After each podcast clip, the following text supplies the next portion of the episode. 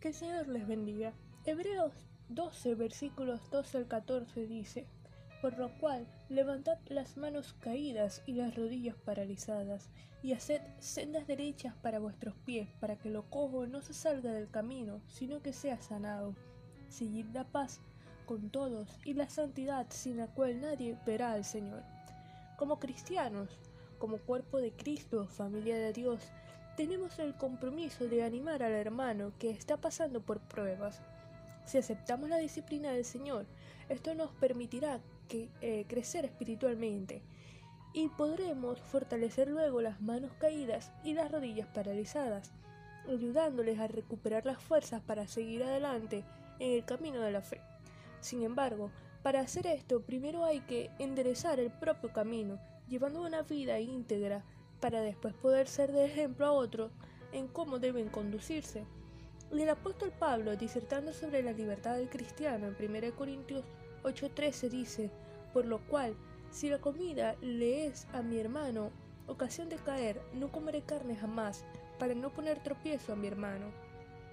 Por supuesto que la interpretación va más allá de solo la comida, que en el caso del contexto de Corintio era dedicada a dioses. Y es que tenemos que cuidar nuestro andar. Yo tengo que cuidar mi andar por amor del hermano, que pudiendo ser débil en la fe, no vaya a desviarse ni se salga del camino.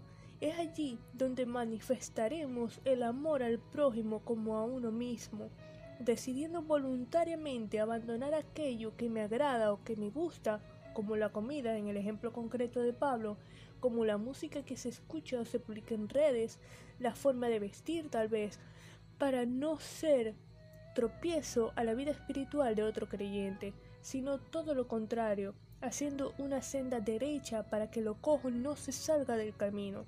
Y realmente nada vale tanto como para arruinar o ser de estorbo en la vida espiritual de otro creyente. Y entendiendo este principio, el autor del libro a los Hebreos nos insta a seguir, es decir, a cultivar la paz y la santidad, agregando sin la cual nadie verá al Señor, vinculando estos conceptos, puesto que para buscar la primera hay que cultivar la segunda. No se puede hablar de paz sin una relación genuina con Dios, sin estar involucrados en el proceso de santificación, puesto que nuestra relación con los demás estará determinada por la relación que llevemos con Dios. En un ejemplo práctico, si alguien nos hace daño, la carne o naturaleza caída va a querer reaccionar pagando mal por el mal recibido. Pero ese no fue el ejemplo que tenemos en Jesús, quien oró pidiendo que no se le tomara en cuenta el pecado a quienes los estaban crucificando. Obviamente no siempre va a depender de nosotros. Por eso en Romanos 12:18 Pablo nos dice, si es posible, en cuanto dependa de vosotros, estar en paz con todos los hombres.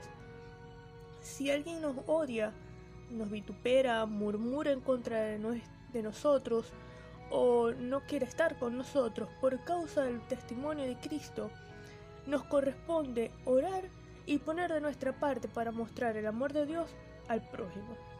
En Mateo 5.8 Cristo dijo, Bienaventurados los de limpio corazón, porque ellos verán a Dios.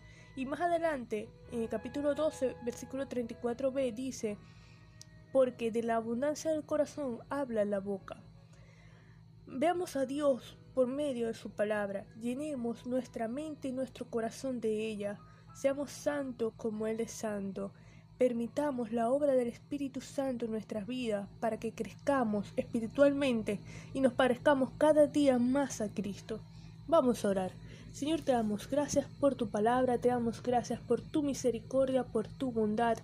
Te damos gracias, Señor, porque tú has sido bueno, porque hasta aquí tú nos has ayudado.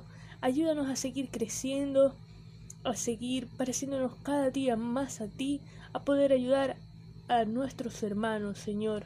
En el nombre de Jesús. Amén.